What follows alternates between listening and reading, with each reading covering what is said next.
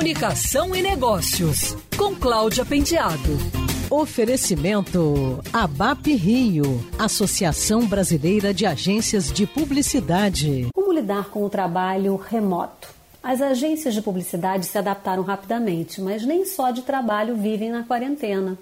Algumas criaram rádios próprias, com música e bate-papos.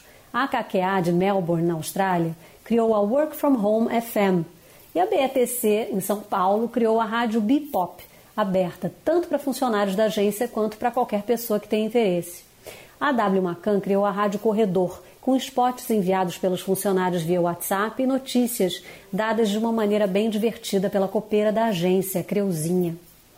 A agência Young Rubicon criou um canal no YouTube com atividades laborais para os colaboradores, como yoga e ginástica funcional. A Almap oferece um webinar semanal para os funcionários com a psicóloga Maria Tereza Vitor.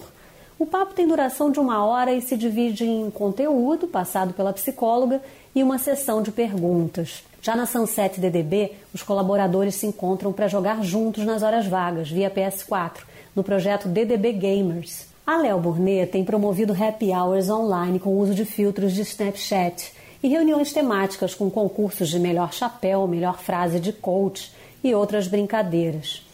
Já na agência Ravaz vai rolar um show de talentos. Os colaboradores podem enviar vídeos com alguma performance e os cinco mais votados vão se apresentar ao vivo, numa live. A FCB vem oferecendo aulas de culinária com o chefe Renato Carione, do restaurante italiano Così. Na Ogilvy Brasil, há um compartilhamento de técnicas de meditação mindfulness entre os funcionários.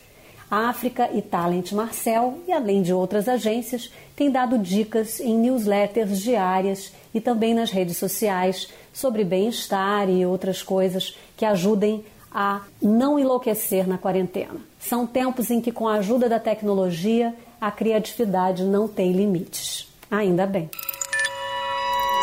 Quer ouvir essa coluna novamente? É só procurar nas plataformas de streaming de áudio. Conheça mais dos podcasts da Band News FM Rio.